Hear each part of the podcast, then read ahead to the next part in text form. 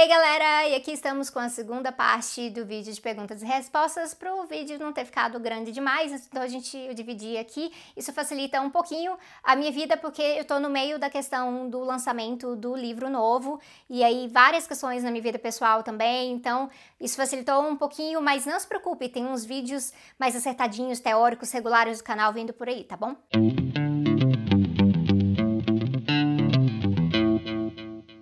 Rafa e Rafa Rael, eu acho.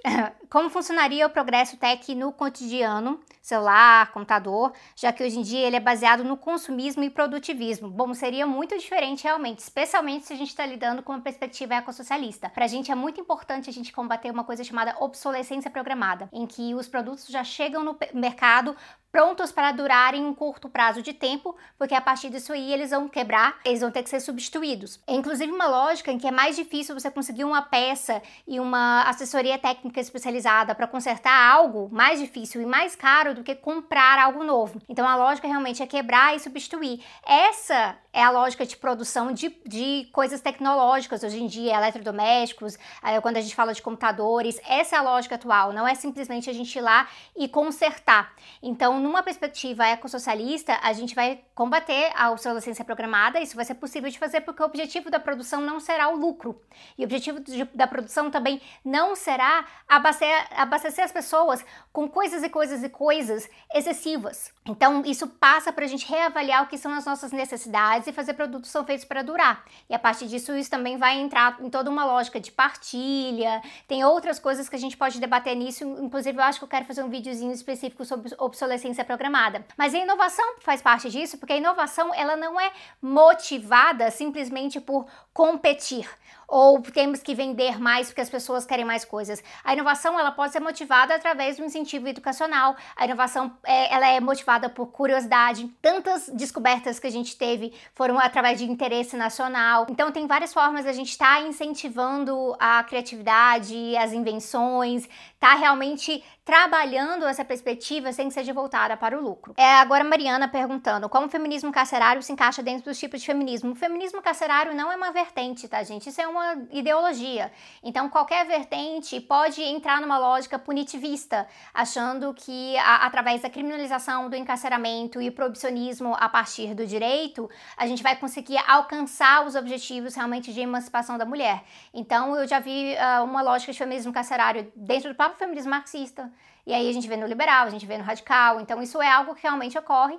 É uma autora muito potente que discute isso, que critica o feminismo carcerário é Angela Davis, mas vocês provavelmente também já leram sobre o feminismo carcerário no Manifesto para os 99%, ali da que já até tem entrevista com a Tintia Arusa, que é uma das autoras aqui no canal, então vocês podem conferir o vídeo aqui. É possível ser ecossocialista sem ser vegano? Pô, é possível é, mas eu diria que não é o desejável, porque o ecossocialismo e a sua junção com a questão animal é algo muito mais recente, então é algo que está sendo trabalhado então, a maioria dos ecossocialistas não são veganos, mas nós que somos veganos no ecossocialismo, a gente tem feito um trabalho de tentar conscientizar sobre isso e trazer a importância da gente estender a nossa consideração de emancipação de seres humanos para também para animais não humanos. Então, é, é um trabalho que está sendo feito e eu fico muito feliz de ver que cada vez mais ecossocialistas têm se aberto para isso, para incorporar essa praxis realmente, já que já é possível para quem tem autonomia alimentar tá bom? Para quem pode escolher o que comer.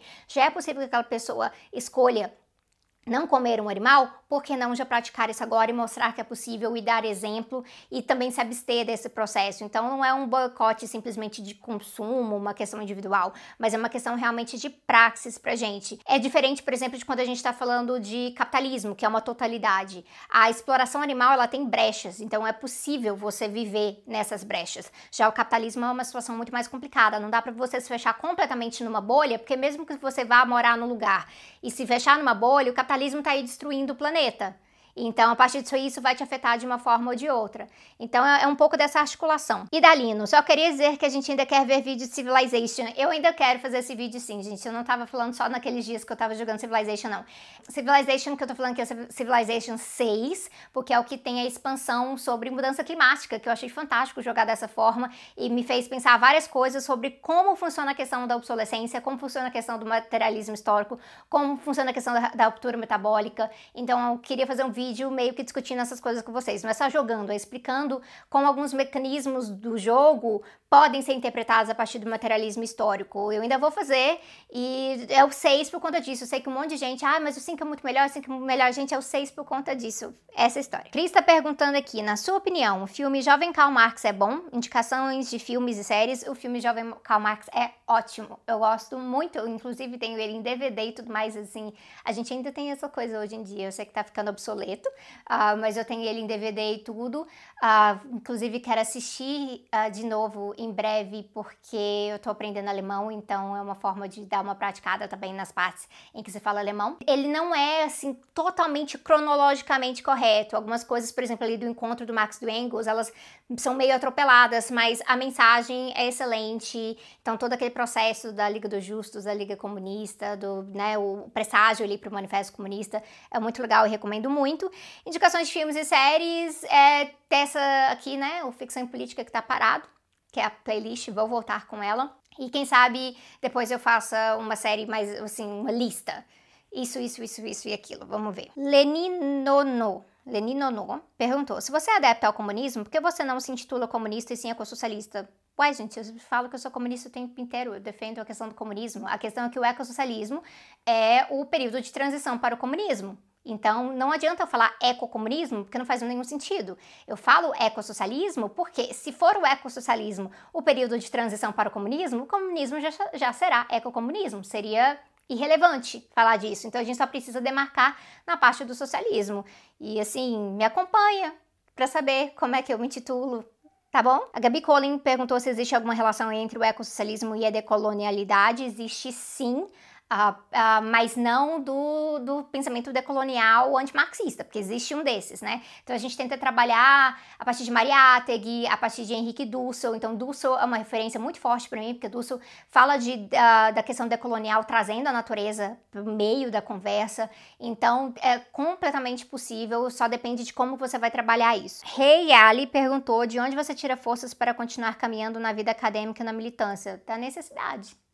É isso. Se eu fosse uma milionária ou um negócio assim, talvez eu tava só financiando uns negócios aí, não tendo que trabalhar tantas horas semanais ainda com todos os meus problemas de saúde, né? Mas um, a questão da militância é necessidade, a gente tem que estar envolvido. É, seria muito possível, às vezes, eu tomar um outro rumo na minha carreira e abandonar isso e viver uma vida muito mais confortável, muito mais tranquila, sem encheção de saco nem nada, mas isso seria desleal com o meu propósito de colaborar com a transformação do mundo. Então, eu preciso fazer isso. E a questão acadêmica faz parte de como, como eu trabalho, né? Da minha formação, a questão da pesquisa, que é muito importante para mim. Se eu tivesse que abandonar Pode ser que algum dia eu tenha que fazer isso, não sei quantos anos mais eu vou conseguir sobreviver a partir desse trabalho aqui no YouTube, né? Mas se eu tivesse que abandonar a questão da pesquisa em si, para mim seria assim um baque muito forte, porque é a coisa que eu mais amo fazer é pesquisar e depois ensinar. E eu acho que os dois andam juntos. Melo 0994, 0994 perguntou qual o maior desafio atual para o ecossocialismo. É garantir que tenhamos as condições necessárias para que a revolução possa ocorrer.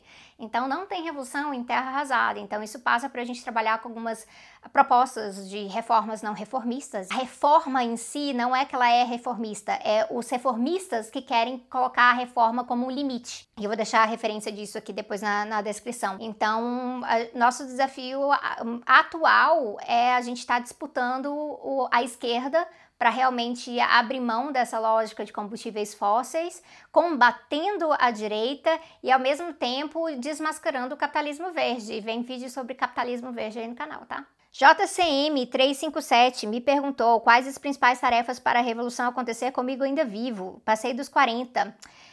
Pô, velho, eu também não sei, eu me preocupo muito com, com isso. É, Tiago fala que a revolução vai acontecer no nosso tempo, o Jones fala isso também. São pessoas otimistas, eu não sou, mas eu preciso acreditar. É aquela questão, por quê? Se a gente não tiver uma, uma lógica de transformação muito forte nos próximos 40, 50 anos, a questão vai pegar. Não que eu esteja viva daqui 40, 50 anos, nunca se sabe, né? Mas a questão vai ficar cada vez mais inviável para a sociedade humana. Então, Nós que somos ecossocialistas, eu acho que a gente tem mais senso de urgência ainda, porque a gente tem senso de urgência por conta da questão da emancipação humana e a gente tem senso de urgência por conta da destruição da natureza. E a gente não vê essas coisas como setoriais, tratado de um, trata de outro. É completamente conectado. Centralismo Democrático é Top me perguntou qual a diferença entre os processos de produção dos seus dois livros. Bom, um, na verdade, não, a, a pesquisa dele não foi feita para um livro, foi feita para uma tese. Então, depois eu tive que ler toda a minha tese, reorganizar, reescrever, fazer pesquisa adicional. Então, foi um processo mais profundamente acadêmico, realmente, de ter que usar essas ferramentas. Já esse livro mais recente é um livro que eu escrevi mais como professora, pensando como ser o mais didática possível, explicando conceitos perspectivas, paradigmas, ah, de uma forma que seja compreensível para a maioria das pessoas que estão iniciando no processo político, mas também sempre entendendo que ah, o aprendizado ele é um, uma conversa, né? Então eu não consigo colocar o aprendizado em você. Você também precisa fazer parte do seu esforço. Então meio que caminhando junto aí, mas foi muito gostoso de escrever. O Werler Santos perguntou como fica o veganismo em relação a sacrifícios de animais em algumas religiões regiões. Então, é, depende do veganismo você perguntar. A gente sabe que o veganismo liberal acha que a criminalização de religiões de terreiro é uma grande prioridade, enquanto fazem parcerias aí com Seara, com, sei lá, essas grandes empresas que têm frigoríficos e estão matando animais o tempo inteiro só para colocar mais um produtinho ultraprocessado sem origem animal no mercado. Então, eu acho isso muito complicado. Já tem um vídeo aqui no canal que é sobre como cooptar o veganismo, meu com, com a queridíssima Sandra Guimarães. Então, lá a gente fala um pouco pouco sobre isso, sobre a questão de uh, priorizar a, a, pauta anti-opressão realmente. Saber que se, se a gente cai nessa questão dessa criminalização, a gente está uh, batendo numa porção muito pequena da utilização animal, que inclusive pessoas utilizam de várias outras formas em outras religiões também, e ao mesmo tempo contribuindo para o racismo estrutural e para a questão da criminalização. Então, nós do veganismo popular, anticapitalista e ecossocialista, considerando o meu lado aqui, a gente, a gente rejeita essa lógica da criminalização. Como foi sua experiência no Canadá? Pretende fazer outros estudos, aulas na gringa? Minha experiência no Canadá foi de estudante, imigrante e que trabalhava e era isso. Então, graduação, mestrado, doutorado, voltei antes de terminar o doutorado para o Brasil, comecei a voltar para o Brasil, uh, uma atuação uh, muito puxada, porque, né, trabalhando vários empregos e estudando ao mesmo tempo, sendo tendo que ser melhor que todo mundo, porque né, ser, ser imigrante tem aquela coisa, aquela pressão, e aí a partir disso aí também também garanti que eu pudesse ter bolsas, então uh, isso facilitou muito a minha vida depois quando eu consegui umas bolsas integrais realmente. E atualmente eu estou fazendo um pós-doutorado com o Grupo Internacional de Pesquisa uh, sobre autoritarismos e contra-estratégias da Fundação Rosa Luxemburgo alemã.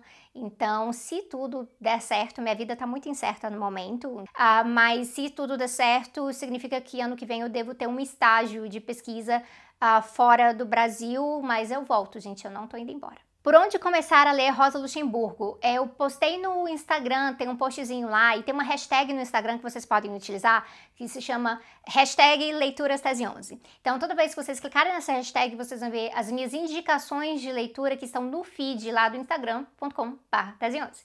E aí tem uma coleção, vocês não estão vendo aqui porque a câmera não pega isso, mas tem uma coleção uh, da, da Rosa Luxemburgo que foi organizada pela Isabel Loureiro, de três volumes. Eu, inclusive, recomendo ler em ordem, mas se você for ler um texto, um texto específico, acho que seria interessante começar com Reforma Revolução, que é o, realmente o, o texto mais famoso da Rosa e que bate na questão do revisionismo e bate na questão do, do reformismo burguês nisso aí. Pergunta da Rosa foi do Mar Gabriel. O João Coimbra Souza me perguntou meus, meu top 5 de episódios de Community. Meu Deus!